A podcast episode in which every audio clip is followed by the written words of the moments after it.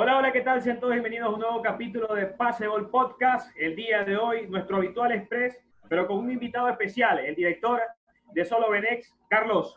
Agradecidos y además felicitarte por todo el trabajo que estás haciendo con Solo Benex, un medio digital que se ha convertido en uno de los primeros que siguen a nuestro vino tinto del exterior en Venezuela. La verdad es que agradecido nuevamente por la invitación y bienvenido a Passable Podcast. No, primero que todo, agradecer a ustedes por la oportunidad, por apoyar el trabajo que venimos haciendo con mucho cariño hace casi cuatro años hasta ahora y bueno, la premisa es continuar y, seguir eh, enalteciendo nuestro balompié en cualquier lugar del planeta. Presento también a mis compañeros Humberto Villamizán desde San Cristóbal, Alejandro Flores de Caracas y Salvatore Capadona desde la isla de Curazao. Muchachos. Bueno, ¿qué tal? ¿Todo bien, chicos? Eh, ¿qué, me cuentan? ¿Todo bien? Todo tranquilo, todo tranquilo.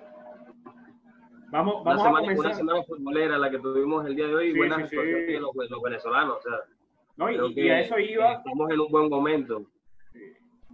Y no hubo quejas del bar esta vez. Porque tenemos, porque tenemos a, a, Carlos aquí y pues vamos a hablar primero de los vinotistas del exterior. Y creo, Carlos, que tenemos que comenzar con lo que está haciendo Darwin Machís y Ángel Herrera en el Granada, que están a nada, a pocos puntos de lograr su pase a, o conseguir su pase a la Europa League y que son prácticamente el motor de ese equipo.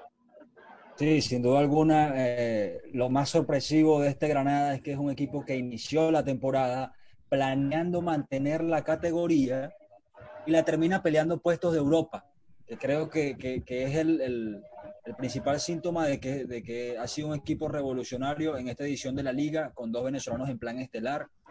Para ser más exactos, a un punto se encuentra el Granada de asegurar eh, puestos a competiciones europeas la temporada que viene. Recordamos que quedan nueve unidades en disputa y bueno, colosal la actuación de Darwin Machís y Ángel Herrera en el elenco nazarí.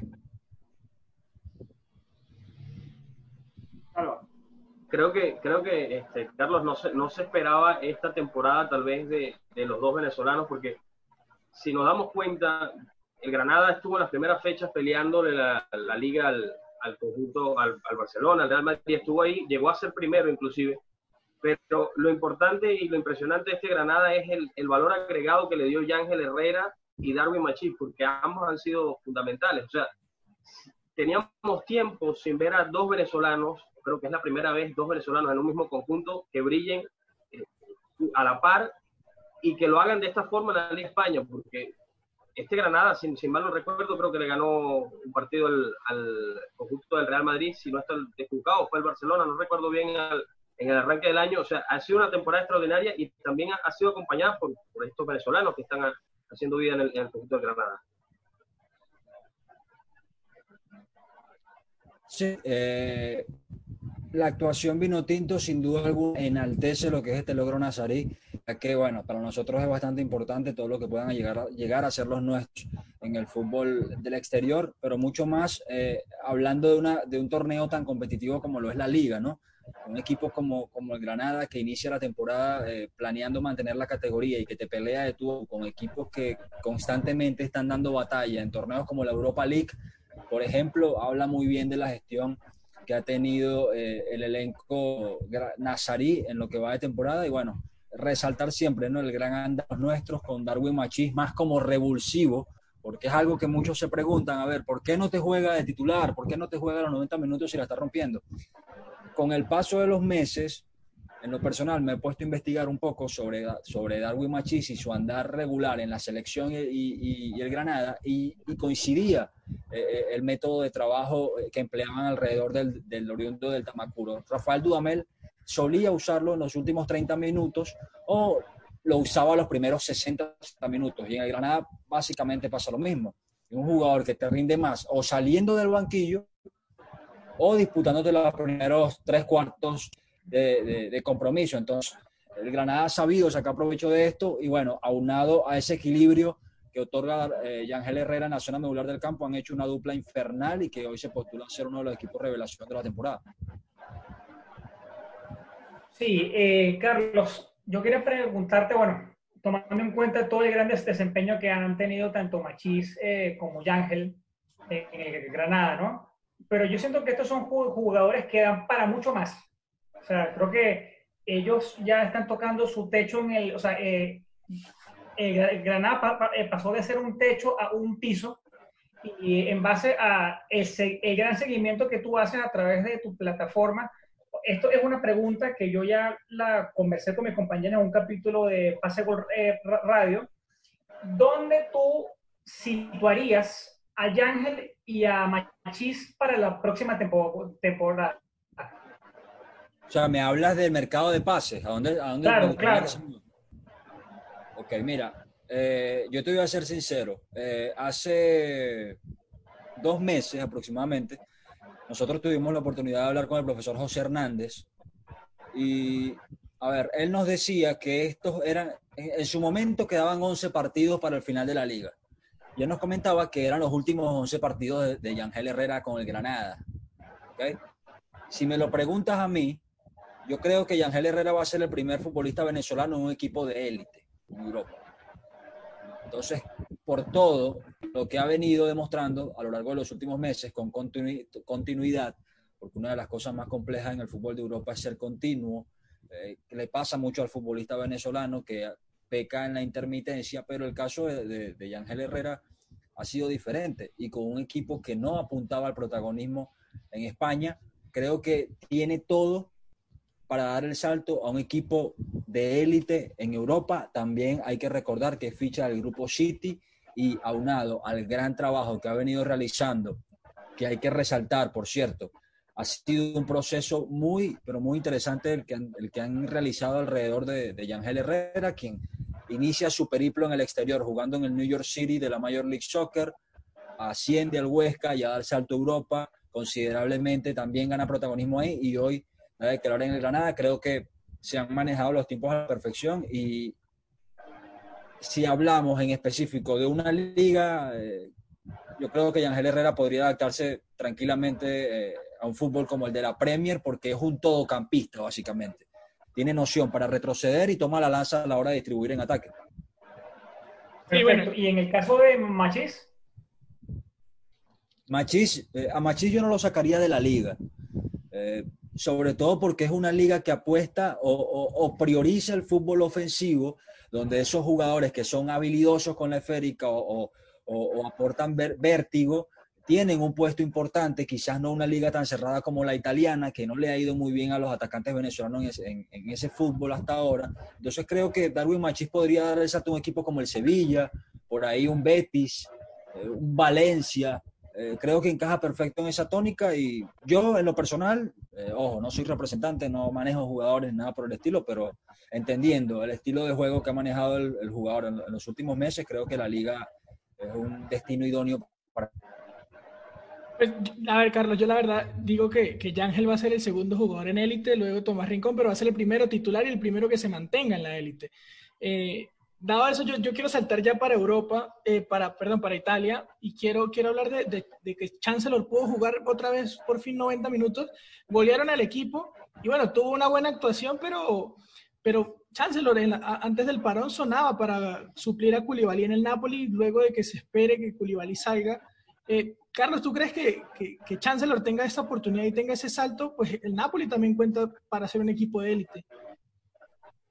Sí, sin duda alguna el Napoli es un equipo de élite y mira, eh, se me había escapado por ahí el nombre de Tomás Rincón en la Juventus, fíjate, casi nada, ¿no? Eh, sí, efectivamente sería en este caso de confirmárselo a Ángel, el segundo futbolista venezolano en un equipo de élite. En, en, el caso de John Chancellor, mira, eh, varias personas han preguntado, han preguntado algo parecido desde que se habló del Napoli y yo considero que sí, yo considero que John Chancellor dio un salto descomunal, el cual no notamos, porque, a ver, un jugador que te hacía vida en el fútbol catarí, que juega una Copa América, eh, no, a todo su esplendor, porque a mi, a mi parecer no la destrozó, creo que fue más consagratoria para Jordan Osorio que para él, y finaliza la Copa América y firma con un equipo de la Serie A que hoy pelea con el descenso, pero que sin duda alguna, eh, una de las cosas positivas que le deja John Chancellor es ese roce y creo que tiene la estampa, maneja el estilo de juego idóneo para el balompié italiano y ha demostrado constancia y solidez como para hacerse eh, un puesto uno de los grandes de ese país. Cuando nace ese rumor, yo me, eh, me tomo el atrevimiento de, de, contactar a Mario, Mario Huerta, que es uno de los periodistas más reconocidos allá en, cuanto a mercado de pases, junto a Gianluca Di Marcio y todos estos tipos, y me decía que en su momento sí, eh, era muy probable del interés de Napoli en, en, John Chancellor, pero estaba iniciando el tema pandemia que, bueno, eh, diluye cualquier tipo de, de posibilidad en este mercado que va a ser súper extraño. A ver, Carlos, yo quiero retomar un poco o volver a España, porque Roberto Rosales estaba perdiendo o había perdido la titularidad en el equipo del Vasco Aguirre. Para mí un error, porque este equipo se estaba descendiendo o se está descendiendo, y Roberto Rosales ha sido uno de los mejores laterales derechos en los últimos años en la Liga Española. Y también sobre el tema de Cristian Santos, que volvió ya a marcar, que, que, tiene, ha tenido pocos minutos, pero cuando entra, o, por lo menos desde que terminó la pandemia, está respondiendo. Mi pregunta va en el sentido de que Cristian Santos, si sigue con ese nivel, está para, para ir en octubre con, a la lista de convocatoria. Mira, es que, a ver, si unimos los puntos y hablamos o comparamos con los otros delanteros venezolanos referencia que hoy eh, hacen vida en la órbita Vinotinto, eh, hoy Santos se mete. Hoy Santos se mete. Porque si hacemos una sumatoria global, Joseph Martín entre algodones, José Salomón Rondón recientemente volvió a entrenar con el Dalian Gifan. Sergio Córdoba terminó la temporada dubitativamente allá en Alemania. Jan Hurtado está perdido. Ernesto Torregrosa no se sabe si va a jugar con la selección de Venezuela, todavía es una posibilidad, aunque muchos lo asoman. Entonces, hoy, un delantero que comienza a pelear su puesto, que comienza a rendir frutos, tres goles y una asistencia, ha sumado eh, Cristian Santos desde que, desde que se retomó la acción en España post cuarentena. Casi siempre saliendo del banquillo. Entonces, eh, creo que debe, debe, apostar un poco más Venezuela a este jugador, que creo, no sé si ustedes eh, eh, coinciden conmigo, pero no ha sido bien valorado por la selección de Venezuela desde aquel Cristian Santo de Holanda, que no fue el mismo, pero creo que un espacio más pudo haber tenido. Esa discusión la tuvimos. Sí, eso, te iba a decir. Eso te iba a decir. Por ahí me dijeron que yo estaba loco, pero bueno. Este, a ver, yo quisiera preguntarte, ¿no? Eh, por el trabajo que tú haces específicamente, ya saliendo un poquito del tema de, la calidad de los jugadores, sino el trabajo que tú haces específicamente con el seguimiento de los venezolanos, ¿no? Porque tú manejas una información que pocos medios eh, manejan, incluso hay medios que copian la, información que, que, tú das, ¿no? ¿Cómo haces, cómo trabajas, cuál, cómo haces ese seguimiento a ese universo de, futbolistas venezolanos que, que existen? O sea, el día a día, seguirlo, los partidos, es un poquito complicado, ¿no? Sí, sí, bastante complicado. Mira, creo que lo más complicado fue creer de inicio porque, a ver, nos estábamos metiendo en medio de, una órbita donde, a ver, nosotros, ¿qué nos asegura a nosotros que este producto va a ser exitoso en Venezuela, un país donde la gente se mata por un Caracas Magallanes y no va a haber un Deportivo Táchira Estudiantes de Mérida, decirlo así? Entonces, era complejo, ¿no? Pero bueno, eh, desde chamo siempre he sido un amante empedernido de nuestro fútbol, siempre he creído y decidí iniciar, decidí iniciar. Eh, siempre hemos priorizado el balompié eh, nacional, pero sobre todo haciendo hincapié en, los, venezolanos en el exterior. No te voy a negar, ha sido un trabajón, pero me he juntado de buenas personas. Tenemos un equipo de más de 15 personas que trabajan día tras día en busca de contenido una de las cosas que nos ha hecho marcar la diferencia ha sido el trato directo con el futbolista. Hoy nosotros podemos decir que tenemos trato directo con el jugador. Casi siempre la información que sale va directo, el vínculo entre el hincha y el testimonio del jugador somos nosotros, porque el jugador habla con nosotros. Y es una confianza que te ganas después de tanto tiempo de trabajo. Ya el 5 de febrero de 2021 cumplimos cuatro años, los jugadores lo notan, que es día tras día, que vamos, que buscamos la fuente, el contacto con sus agentes, el contacto con sus representantes. Hay un trabajo concienzudo que va más allá del copy, copy pega, ¿me entiendes? Que a veces es mucho más fácil, pero no te da el reconocimiento o el regocijo interno de saber, eh, hey, en Venezuela se sabe esto y porque es un contenido que nosotros generamos y es lo que queremos, ¿no? ¿Cuántos seguidores ya tienen en, la cuenta? Creo que son las cuentas con más seguidores, ¿no? Eh, nosotros en Instagram hoy tenemos eh, un poquitito más de 65 mil seguidores. Y bueno, nosotros tenemos el plus de que estamos en todas las, redes sociales. Por ahí en Twitter nos acercamos a los 20 mil, Facebook va, cerca de los 40. Eh, estamos ya ahorita cocinando la idea de iniciar un podcast con futbolistas profesionales venezolanos, jugadores que pueden llegar a ser repatriados. Hay varias notas por ahí dando vuelta con Ernesto Torregrosa y Alejandro Marqués. O sea, básicamente facilitarle o llevarle al consumidor del fútbol en Venezuela eh, la idea de que aquí hay talento y que hay jugadores que no se conocen y por eso nacemos nosotros, ¿no? Para culturizar un poco al seguidor venezolano. Ahora, si me permite, muchachos, pregunto, pregunto la, de Santos, que quise, quise preguntar primero la de Benex, pero a ver, eh, ¿crees que Cristian Santos fue bien aprovechado en la selección las veces que se convocó? Porque solamente creo que, tengo entendido, según las cifras, jugó solamente seis partidos, de los cuales uno solo fue titular, el resto entró de cambio. ¿Crees que Cristian Santos fue un, delantero que se le dio muchas oportunidades o tal vez se le tuvieron que dar más confianza, como si se le ha dado a otros jugadores que tal vez no han respondido de la, la misma forma? Mira, eh, vuelvo, y lo, vuelvo y lo repito, creo que no se aprovechó bien a Cristian Santos eh, desde su llegada a, la selección nacional de Venezuela. Eh, hay que entender algo, todo ese periplo de prueba que tuvo Cristian Santos con la selección fue al mando de Rafael Dudamel.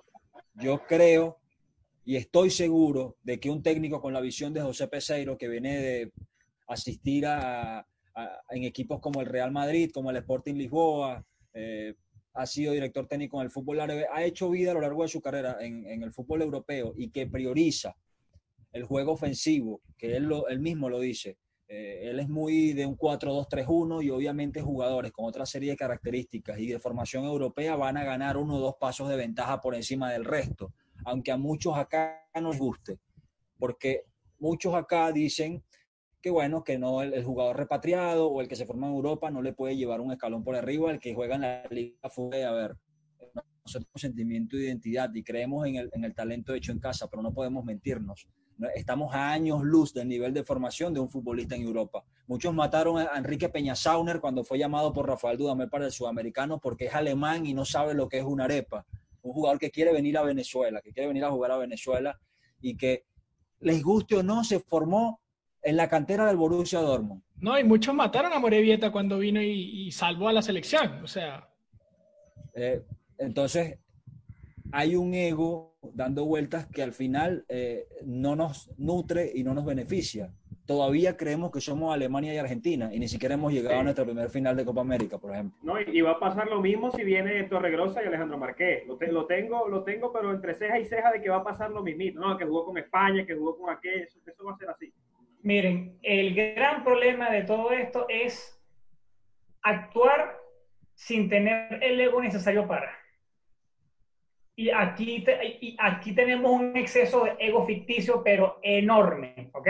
Cuidado, este, ojalá, ojalá no, no, no, nos pongamos igual que los mexicanos. No, no, no, no, no, es que no es ponernos como los mexicanos, sino que simplemente, siguiendo las palabras de Carlos, hay que tener pies en tierra. Y el hecho de que un Benex quiera venir al país teniendo oportunidad de jugar con selección de Alemania, España o Italia, es algo que hay que reconocer y agradecer. Eh, Carlos, yo quería preguntarte por dos jugadores en particular. Uno es el Brujo Martínez, que juega en la Major League Soccer, que ha tenido unas críticas muy buenas en los últimos días.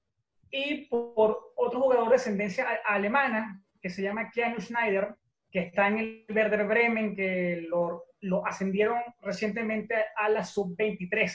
¿Qué información nos pudieras dar de ellos dos? Porque de verdad que alegra mucho siguiendo la línea del comentario que les hacía hace un momento, no, no, solamente cuando hay jugadores que están afuera que la están rompiendo y que pueden ser elegibles para la selección, sino este caso como el de Schneider, que me parece que es similar al de Peña Sauner.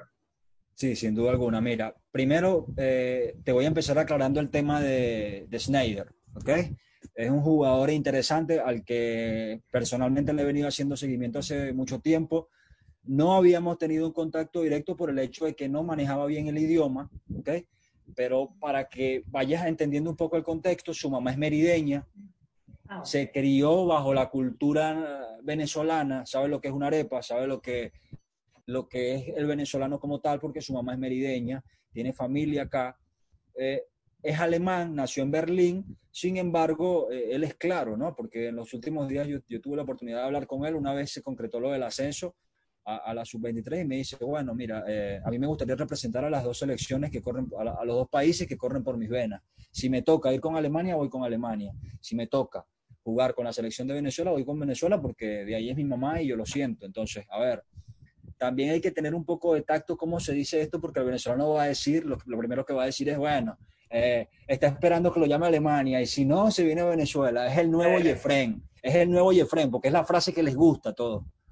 Es el nuevo Jefren.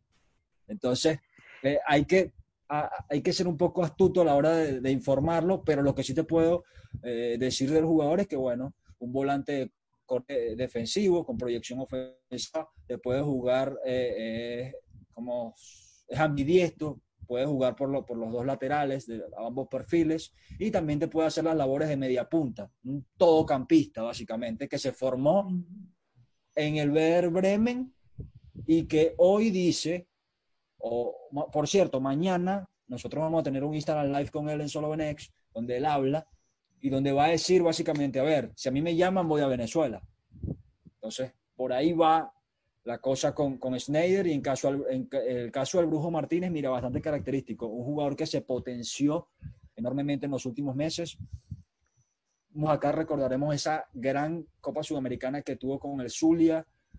A mi gusto, un perro de presa total. Un jugador que no, eh, no regala nada en la zona medular del campo, es más un volante de corte eh, con mucha eh, capacidad en el retroceso y que aporta también por los laterales. Hoy pisa fuerte en la Major League Soccer, haciendo dupla ahí con otro que en su momento pudo ser llamado como Aurelien Colín, el franco-venezolano central, eh, pero un jugador con bastante proyección, un jugador con bastante proyección, Brujo Martínez, y bueno, en las redes sociales en los últimos días se habló mucho, sobre todo por el gran nivel físico que hoy tiene, ¿no? Y que puede meterse en la zona medular de Vinotinto próximamente, ¿por qué no? Carlos, yo, te voy a preguntar porque eh, la gente de, de, Pase Gol me va a matar si no te hago la pregunta y es, ¿Soteldo va a llegar a Europa por lo menos el otro año? Si no pregunto, me van a matar en, las redes en Pase Gol. Entonces, tengo que preguntar, tengo que aprovechar esta oportunidad. Mira, eh, yo, te voy a hacer, yo te voy a hacer claro. Hace tres meses, no sé si llegaron a escuchar eh, algo o un, algo sobre un acercamiento del Inter de Milán en, en, Jefferson Soteldo. Eh, el, el, acercamiento fue real. ¿okay? El Inter pregunta al por Jefferson Soteldo, pero no hubo acuerdo económico. Santos esperaba mucho más de lo que se ofreció, creo que alrededor de 35, 40 millones por Soteldo. El equipo italiano no estuvo dispuesto, pero algo es claro, y es que hoy el Santos atraviesa por problemas económicos que fueron agudizados luego del inicio de la cuarentena. Si van a buscar vender un jugador para eh, recuperar dinero o hacer caja de cara a la próxima campaña un poco más organizados post pandemia, esperemos. Jefferson Soteldo está en la mira eh, de ser eh, el jugador franquicia, por, por, por, decirlo así, en el próximo mercado de pase.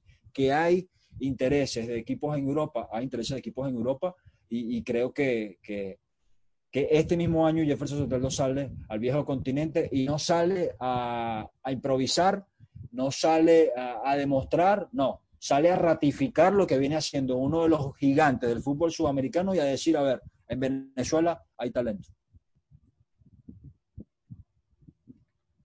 A ver, muchachos, ya, ya hablamos un poco de, de lo y creo que Salva tiene otra pregunta porque iba, iba a desactivar el micrófono. Sí, este, no, tú sabes que, que la pregunta que, que, tenía era relacionada a, eh, este sería el mejor, estamos a, las puertas de lo que sería el mejor momento de los futbolistas venezolanos a nivel de clubes. Buena pregunta, buena pregunta. Y mira, yo creo que, Salvatore, yo creo que nosotros hoy estamos siendo eh, muy beneficiados o estamos siendo eh, afortunados, mejor dicho, de poder vivir o ver en primera fila eh, la efervescencia del balompié venezolano en estado puro. Eh, a ver, hay que recordar, la el crecimiento del futbolista venezolano o la, el éxodo masivo del futbolista venezolano al fútbol del exterior parte o coincide con la época social y la peor época social y económica en la historia de nuestro país. Algo que le da un plus a lo que es el talento de estos tipos, que van y le están dejando toda en, en, el exterior. Creo que eh, lo que están haciendo los Machis, los Yangel Herrera, los Jefferson Soteldo, los Jan Hurtado, que bien o mal se colgó la camiseta de Boca Juniors, los Tomás Rincón, que bien o mal se puso la camiseta de la Juventud de Turín, el mismo Alejandro Marqués, quieran aceptarlo o no, un jugador que ya pasó por el Barcelona y la Juventud de Turín, un jugador que fue formado acá en, Venezuela con la Academia Franco Ricci y en Caracas. Entonces, hace 20 años, hace 25 años, hace 10 años, imaginamos esto, imaginamos que íbamos a iniciar una eliminatoria y les digo, y no sé si todos están acá de acuerdo conmigo, jamás en la historia habíamos estado convencidos o, habíamos creído tanto en la, en la clasificación a mundial como en esta que va a iniciar ahora. Estoy de acuerdo contigo. Totalmente, totalmente. ese es el termómetro, ese es el termómetro ideal para nosotros medir si es la mejor generación de nuestra historia, no, que ni en la era Páez, tanto como y en la era Páez. Te la compro, te la compro, Carlos. Sí, sí, sí, sí. Claro, claro que sí. Bueno, muchachos, vamos, como diría un vertico, a un corte comerciales y ya volvemos.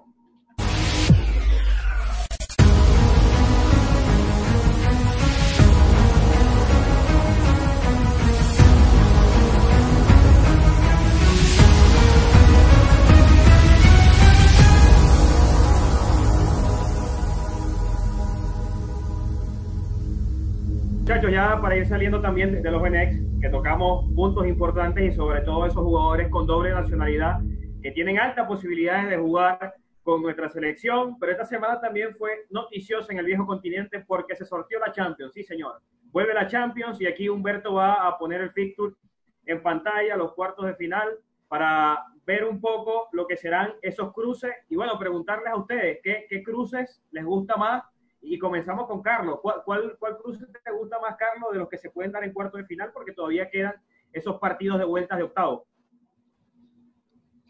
Mira, em, a ver, Real Madrid-Juventus me parece que levanta un morbo increíble. Todos sabemos lo que representaría un, un Real Madrid-Juventus en la fase que reúne a los mejores ocho de Europa, pero eh, a ver, no sé si ustedes compaginan conmigo, pero creo que el Atalanta viene en serio. ¿eh? Señor. Es un, equipo peligroso. Aquí lo, dan como campeón sobre todo en torneos cortos, porque, a ver, eh, las Champions no es un torneo que, pondera la regularidad como un torneo liguero donde los, donde los pequeños regularmente caen con el de los partidos, pero aquí es a un partido. Eh, te levantas bien ese día y, y adiós. Entonces, ahí, eh, esos son más o menos mis gustos en cuanto a esto, ¿no? No sé qué, piensan ustedes. No, no muchachos, y, antes, de, antes de dar la palabra a Alejandro que, que, que quiera hablar, Hoy volvió el Paris Saint Germain, disputó un amistoso, ganó 9 a 0 y el Atalanta se va a enfrentar a un Paris Saint Germain que tiene sin jugar de manera oficial muchos meses. Entonces ahí el Atalanta va a llegar con una cierta ventaja, Alejandro. Sí, es correcto. Además que el Atalanta tiene una importante cantidad de partidos invictos, eh, así como también que son eh, una de las delanteras más efectivas de la liga. ¿ok? Considero que es un equipo que, que tiene figuras que son conocidas, pero no de un poderío estilo Barça, Madrid, Manchester, Juve. Y cuando yo estaba viendo el fixture de esta Champions, yo no sé por qué, pero me gustaría ver, y creo que es posible, ver un Atalanta Atlético de Madrid. de verdad que me gustaría que esta vez eh, saliera alguna nueva cara. Lo que pasa es que a nivel de llaves está un poco complicado ver que ambos equipos sean caras nuevas en la, en la final. Lo veo poco probable, ¿ok? Pero, eh, claro, yo o sea, estoy haciendo la, la, aclaratoria, pero si me preguntas, yo, yo, estoy de acuerdo con Salvatore en lo que ya hemos conversado en otras entregas. Ojo con el Atalanta. Carlos, Carlos, ¿sabes qué? Que ahorita cuando hablamos de Machís, hablaste de, que es un jugador revulsivo, que es un jugador que entra en los últimos 30 y marca diferencia, pero mira que eh, el Atalanta tiene un jugador que también pues, se, se, convirtió en el mayor goleador de la Serie A entrando de suplente, que es Muriel, que a ver, Muriel entra en 20 minutos y marcó doblete en un partido, o sea, lo, lo que está haciendo... La revulsivo tremendo. Es otro nivel, te, te, quiero hacer la pregunta, ¿no? ¿Tú concuerdas con que el Atalanta puede ser campeón de, la Champions, en especial en este torneo corto y con las probabilidades como viene jugando? A ver, Salvatore lo dijo y voy a citar sus palabras le marcas tres al Atalanta, pero el Atalanta te marca cuatro, cinco. Mira, eh, está difícil porque, a ver, yo lo veo como serio candidato, pero eh, me, gusta mucho o creo que hay una maquinaria básicamente blindada llamada Bayern Múnich, ¿no? Creo que es el equipo está más completo de toda la, de todos los, los, que quedan vivos ¿no? en esta edición de la UEFA Champions League, si bien eh, ese ingrediente que le está, le está dando el Atalanta con, con, con, esta jerarquía y rebeldía, mejor dicho, eh, le hace bien al, al evento. Creo que, que, decirte hoy que va a ser campeón por encima del Bayern eh, sería mentirte porque no es lo que pienso. Creo que el Bayern hoy es el, el que tiene todas las fichas ganadas para hacerlo. Yo, yo, creo, yo creo que mi favorito se va más por, por el Manchester City. Creo que me parece un equipo de los más sólidos que está jugando bien además en lo, en lo que tiene la, Premier League, un jugador que, que, dicta el tiempo prácticamente de ese equipo que es Kevin De Bruyne. La verdad es que está jugando fantástico y que, por cierto, el lunes o el día de mañana se tomará la decisión de si participará o no en las próximas dos Champions. Y ahí puede, eh, ahí puede traer las consecuencias de que ese equipo prácticamente se comience a desarmar. Porque no muchos se van a querer quedar sin, sin disputar la Champions, pero yo me voy, yo me voy ya por la línea del Manchester City, aunque ojo con el Atlético. Creo que esta es una Champions perfecta para el juego del Atlético. Me parece, me parece que el Atlético de Madrid eh, tiene más sangre en partidos de esta instancia que el mismo Manchester City. Y eso que no tiene jugadores tan rutilantes o a la altura de los del Manchester City, que a ver, siempre es atractivo escucharlo al City, decir, bueno, sí, está lindo, es el City, Guardiola, pero creo que en partidos donde hay que meter o tener más, más corazón, más garra, el Atlético eh, creo que, que, tiene más vida que, que, el City, pero a ver, no, no se le saca mérito ni, ni, mucho menos se demerita la labor de Pep con, con los Citizens. Antes, antes, de que hable Salva, antes de que hable Salva, Carlos, te quiero preguntar, ¿el Madrid tiene o tú ves posibilidades que el Madrid le remonte al City? Mira, eh, el Madrid tiene alma de campeón y yo creo que el City recibe un gol en los primeros 10 minutos y se le cae el castillo, ¿no? No sé si puede aguantar un aluvión eh, blanco y, con la, y con copas en la espalda. Eh, es cuestión de tiempo, es cuestión de ver cómo se maneja el compromiso. Pero creo que el City, eh, jerárquicamente hablando, no podría pelearle de tú a tú al Real Madrid. Hoy el escenario es otro. Imagino que, bueno, ellos estarán afilando sus armas para no ceder tan rápido, pero creo que el partido se define en los primeros 10, 15 minutos. Claro. Salva. Yo, este, Humberto, ¿puedes colocar el cuadro otra vez para, dar la opinión junto con el cuadro de... Producción trabajando, producción trabajando, muchachos. Esto es en vivo. Salva, salva, salva pide producción. A ver, el Atalanta, ya yo lo había dicho en, varias oportunidades, creo que tiene la pasta para ser campeón, sobre todo porque es un equipo que, que no se, no se, no le tiene miedo a los rivales, y ya lo ha demostrado en Italia y lo ha demostrado en Europa. Pero ¿qué pasa? El Atalanta está en la zona donde hay pesos pesados. Que si vemos los de abajo son puros pesos pesados. Está el Barcelona, está el Bayern, el Chelsea. O sea, estamos viendo tres campeones en los últimos 10 años. Barcelona fue campeón, el Chelsea también, el Bayern ha sido campeón de Champions en muchas oportunidades.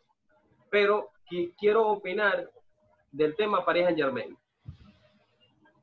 Porque si el Atalanta elimina al Paris Saint Germain, que lo puede hacer sin ningún tipo de problema, mi pregunta va, ¿por qué el Paris Saint Germain gasta tanta plata?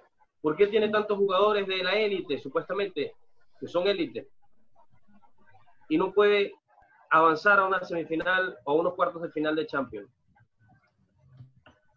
O sea, eh, seguimos con lo mismo. El Paris Saint Germain arma equipazo. Aquí, si uno va a ver este cuadro y ve a un Paris Saint Germain y Atalanta y va a comparar los equipos del Paris Saint Germain y del Atalanta, el Paris Saint Germain debería clasificar sin ningún tipo de problema. Pero si vamos a, a la realidad, que es a lo futbolístico, a cómo está jugando cada equipo, el Atalanta es la, la sensación para mí de Europa. Es el único equipo que ha mantenido el nivel. Apenas el día de ayer empató con la Juventus, venía ganando todo. Después de Y merecía pandemia. ganar, merecía ganar.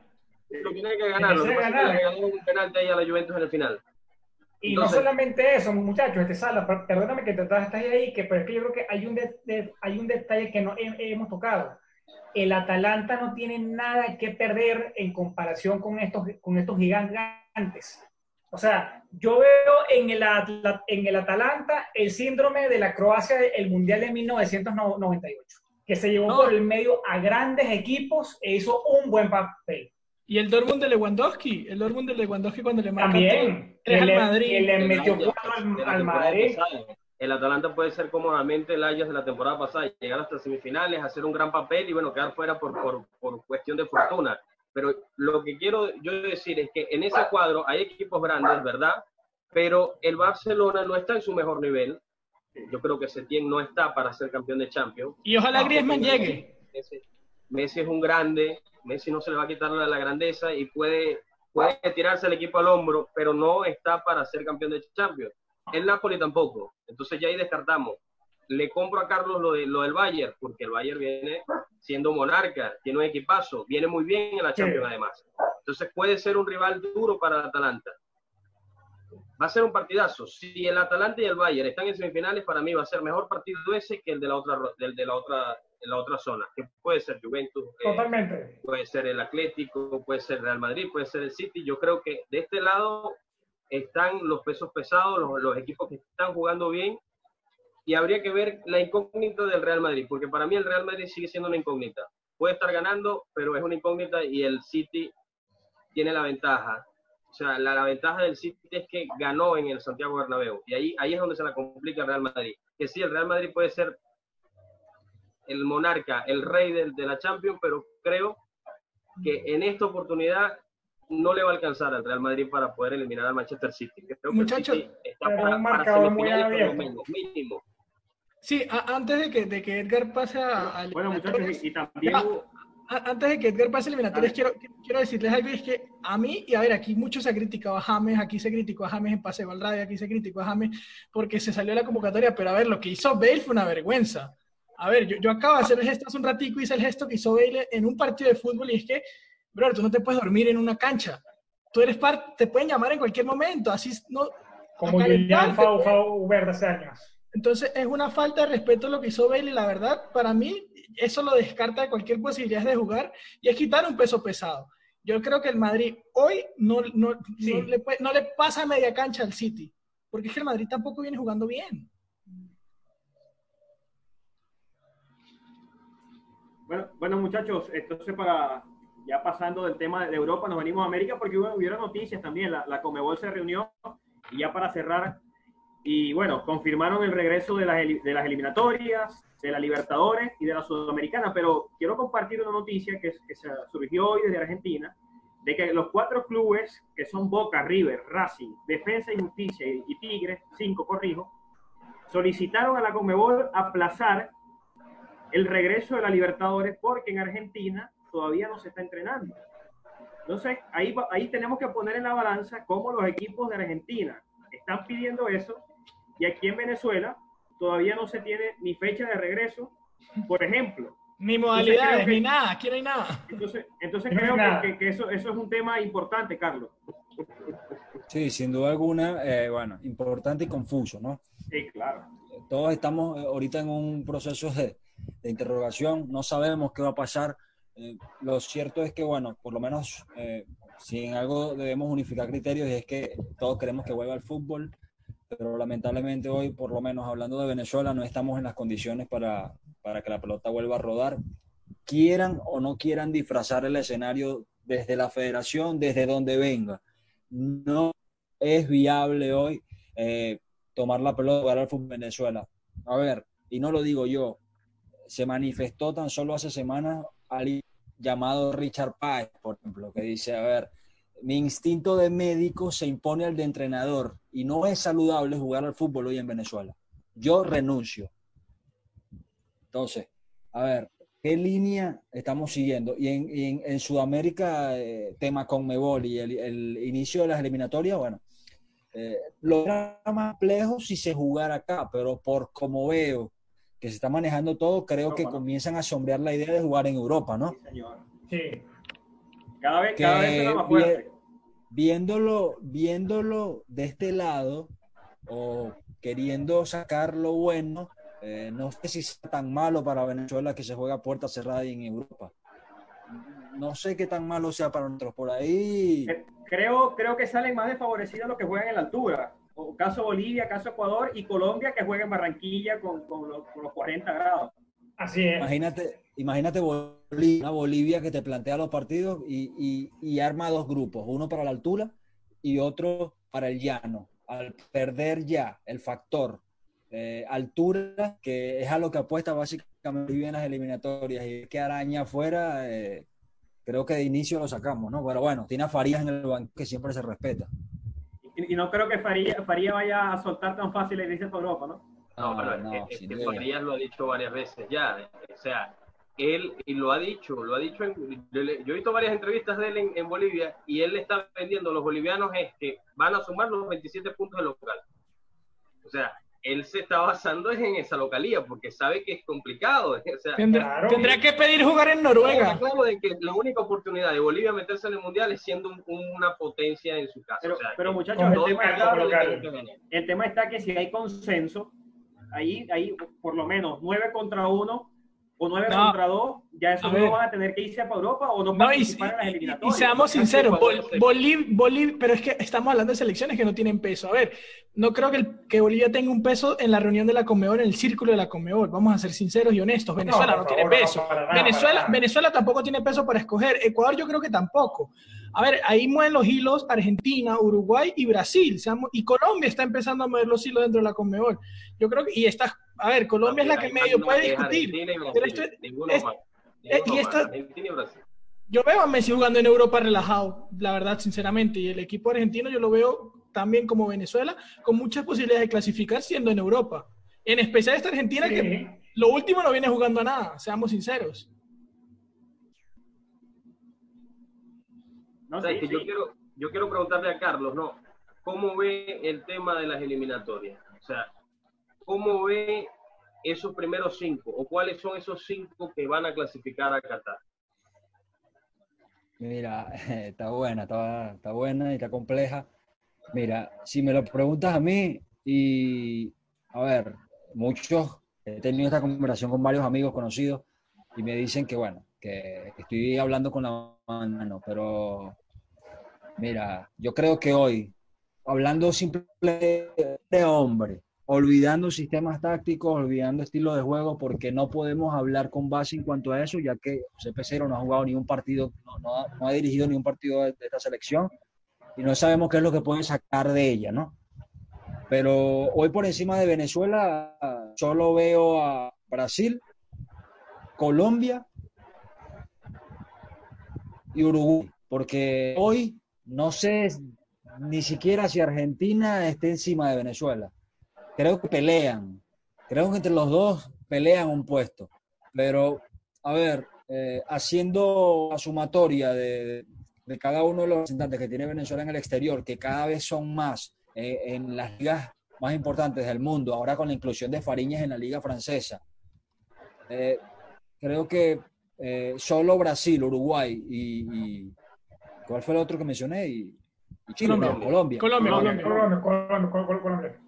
No, no, no creo que, claro, respetando siempre a cada una de las elecciones. El, último proceso de Gareca al mando de Perú fue espectacular, pero esta generación chilena creo que no es la misma.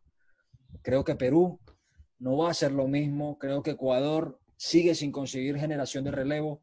Chile siempre pelea, hay que tenerlo ahí siempre porque, bueno, los chilenos son así, siempre pelean y no los descarto, pero creo que si te armo un top 5, te hablo de Brasil, te hablo de Uruguay, Colombia, Chile de cuarto y Venezuela gana el repechaje.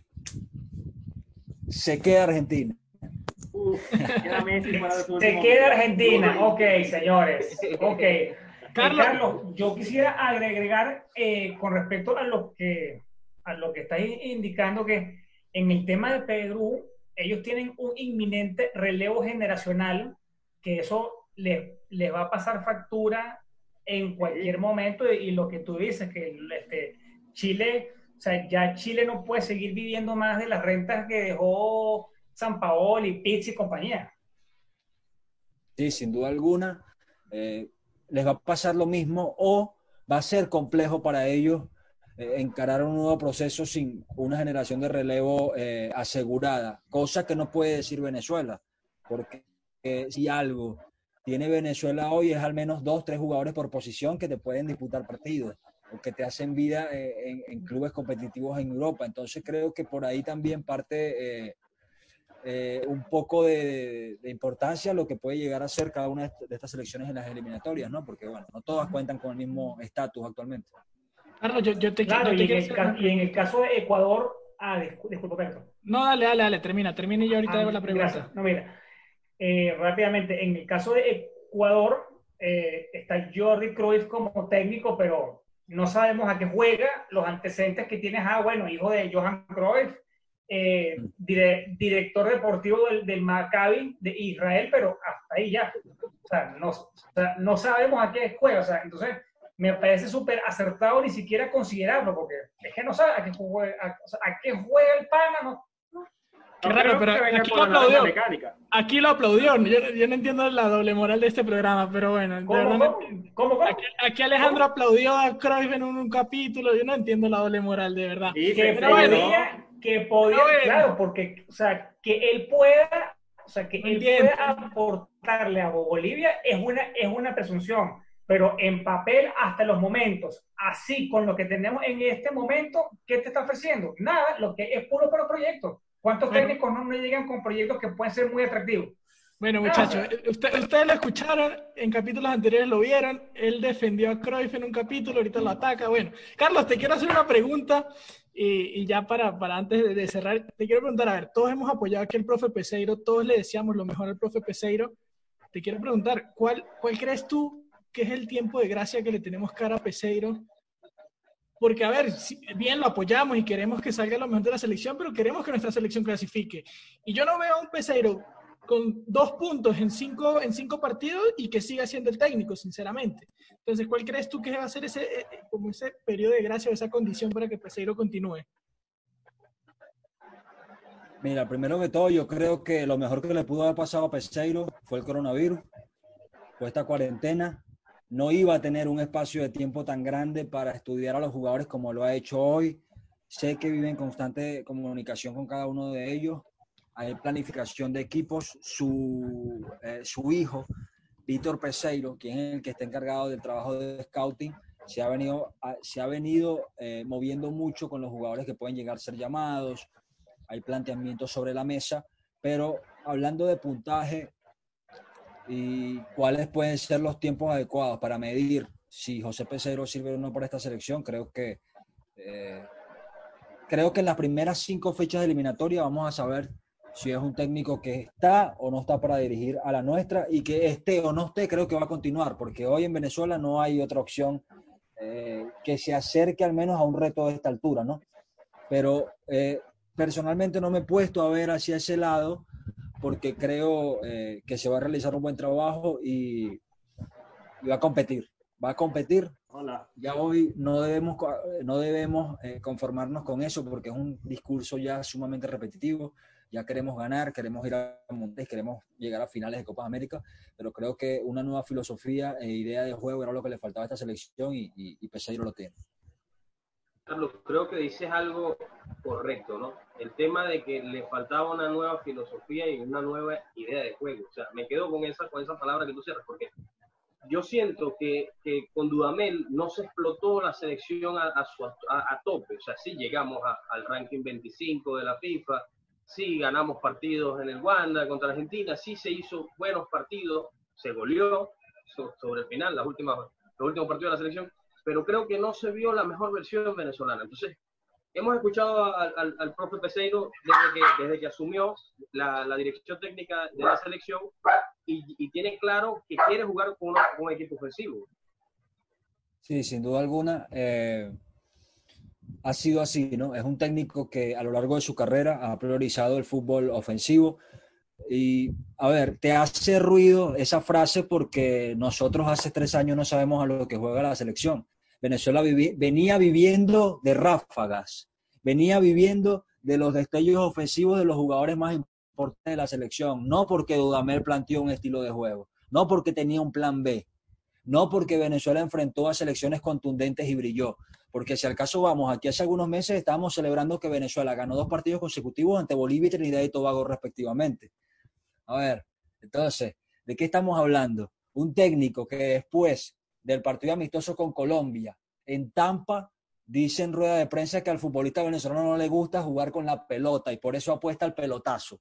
¿Cómo no le va a gustar al futbolista venezolano jugar con la pelota cuando el 10 del Santos es de portuguesa, cuando el máximo artillero histórico de la Major League Soccer es venezolano, cuando Jefferson Savarino también en ese momento brillando con en la Major League Soccer con el Real Salt Lake es venezolano, cuando si hablamos de nombres que bueno, ya caducaron, pero siguen en, la historia del balompié venezolano, jugadores como Alejandro Guerra, que dejaron un sello en Atlético Nacional de Medellín, ¿cómo, eh, a ver, subestimamos tanto el talento venezolano o al futbolista venezolano haciendo unas declaraciones de este tipo? Entonces, si así, si así lo consideramos en público, ante los medios, ante la prensa, ante el mundo, eh, no me quiero imaginar cómo se encaraba o cómo se planeaba un compromiso de importancia al mando de esta selección y esto se desnudó. Era una duda, pero creo que el partido ante Argentina, que nos saca de la última Copa América, dejó claro que lo, lo poco o lo último que había en el banquillo de Venezuela era confianza en sí mismo.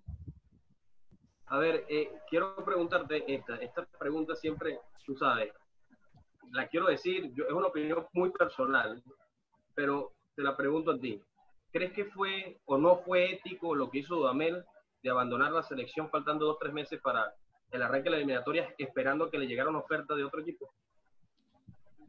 Mira, eh, yo creo que más allá de ser o no ético, eh, fue un acto impulsado por la guerra de egos entre él y Jesús Berardinelli al mando de la Federación Venezolana. Para nadie es un secreto que Dudamel da un paso al costado cuando desde la federación dejan de mimarlo o consentirlo. Quiera o no quiera que se sepa, hay que decirlo así. El día desde la federación le soltaron la mano a Rafael Dudamel, en el que comenzaron a hacer irrupción temas de jugadores, donde se comenzó a hablar de las vacunas para las convocatorias, donde se habla de que en la interna eh, se repartían la cochina entre ellos mismos, por decírtelo así. Cuando esto comenzó a filtrarse, cuando comenzaron a medir intereses desde la interna y comenzó a afectarlo a él, comenzó a, a, oler mal, ¿no? Y según lo que yo sé, desde, que desde el inicio o desde el evento donde se hace el sorteo para la Copa América, Rafael Dudamel tenía ofertas de ir al Atlético Mineiro. De hecho, luego de asistir a ese evento se reúne con un directivo del Atlético Minero y posteriormente se va. Entonces era algo que ya se sabía y lo más extraño o, lo más cínico del caso es que dos semanas antes le, hablas al país y le dices que somos de talla mundial y que vamos a ir a Qatar 2022. Entonces, ¿de qué manera te ríes así del sueño de un país? Porque al final eh, no es fútbol. Hay muchas personas detrás que buscan una alegría y se refugian en el fútbol y a veces no entendemos todo lo que representan nuestras palabras y lo que significamos para, para el consumidor total del balompié venezolano, pero en fin, un ciclo que termina, no de la mejor manera, más allá de lo ético o no. Eh, sé que hubo eh, una serie de cosas que influyeron y hoy le abren la puerta a Peseiro, que no llegó bien visto porque aquí nos pusieron a soñar con San Paolo y Peckerman, sobre todo la prensa que le encanta asociarse con, y es que, es que llegó un, un exjugador de Argentina muy, muy querido en la política de aquí y llegó y le dijo que no a San Paolo. Y eso es una verdad, eso es una verdad que se sabe porque él estuvo dos días antes en la federación hablando. Entonces, eso es un problema muy grande, ¿no? Otro, otro nombre, ¿no? Que sonó por ahí y no gustó mucho. Mm, sí, ese, ese, fue otro nombre. Creo, creo, que no lo iban a dejar vivir al estadio que fuera si, si lo hubiesen seleccionado. Pero bueno, Carlos, ya, ya para ir cerrando, nosotros con nuestros invitados tenemos eh, dos dinámicas. Yo te voy a hacer la primera y es, te quiero preguntar a, a, qué jugador de, de, la historia, nosotros amamos ese deporte y lo jugamos así sea en Caimaneras o con los panas, te quiero preguntar a qué jugador de la historia te gustaría darle un pase gol. ¿La historia de que de Venezuela o...? No, del mundo, del fútbol mundial. Me gustaría darle un pase gol a Ruud van Nistelrooy en su época con el Manchester United. Animal. Tulipán. Y, la, y la otra, la otra, Carlito, vamos a hacer un mundial, un mundial de caimanera, donde van a estar los equipos de los que participaron. Vas a competir con, con periodistas y jugadores de, del fútbol del fútbol Y Richard Páez, y Richard entre Páez. Ellos está, entre ellos está Richard Páez, por cierto. Ah, elige cinco jugadores históricos o de la actualidad para ir a defender, ojo, venezolanos, para ir a defender ahí en ese mundialito, a ver si queda campeón. Ya va, repíteme, con, contextualízame de nuevo, me perdí. Ok, vamos a hacer un mundialito, ¿no? Okay. Entonces, de qué manera. Elige cinco jugadores del fútbol venezolano que ya pasaron por la selección o que están en la actualidad para que vayas a defender a ver si quedas campeón. Y bueno, ese mundialito lo van a elegir ustedes, ¿no? El público. El público es el que va a votar Exacto. por tus cinco. Entonces tienes que tirarte un buen cinco. Ok. eh, mi arquero sería Rafael Dudamel. Mi arquero sería Rafael Dudamel. Juego en el medio con Tomás Rincón, obviamente. Mi dupla de centrales, Rey Amorevieta. Creo que me falta uno. Y mi nueve sería José Salomón Rondón. Ok, ok. Me voy para la guerra con ese cinco, ¿viste? ¿Anotaste bien, Humberto? Anotado, Puro no, gladiador. Ese es mi cinco, Puro- ese es mi cinco. Puro, puro gladiador, papá. Tienes mi voto, Carlos. Bueno, muchachos, la verdad es que esto fue un programón. Creo que nos pasamos de tiempo, pero pudimos seguir más. Carlos, agradecido porque hablamos de todo. Y bueno, a todos ustedes y a ti, Carlos, agradecido nuevamente por aceptar la invitación y venir a conversar con nosotros de fútbol. A ti, papá, por la invitación y bueno, por acá siempre estaremos a la orden para, para todos los que necesiten y de una eh, felicitarlos también por el espacio que le dan al fútbol venezolano y por demostrar que los jóvenes también pueden dictar cátedra de periodismo deportivo hoy en Venezuela.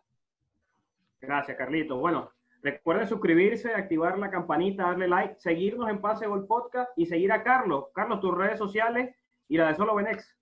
Eh, bueno, mis redes sociales en Twitter e Instagram, Carlos Tarache R, ¿ok? Y eh, las de Solo Benex en Twitter e Instagram, arroba Solo Benex, guion bajo y Facebook Solo Benex. Bueno, muchachos, un placer. Nos despedimos. Hasta la próxima. ah, muchachos.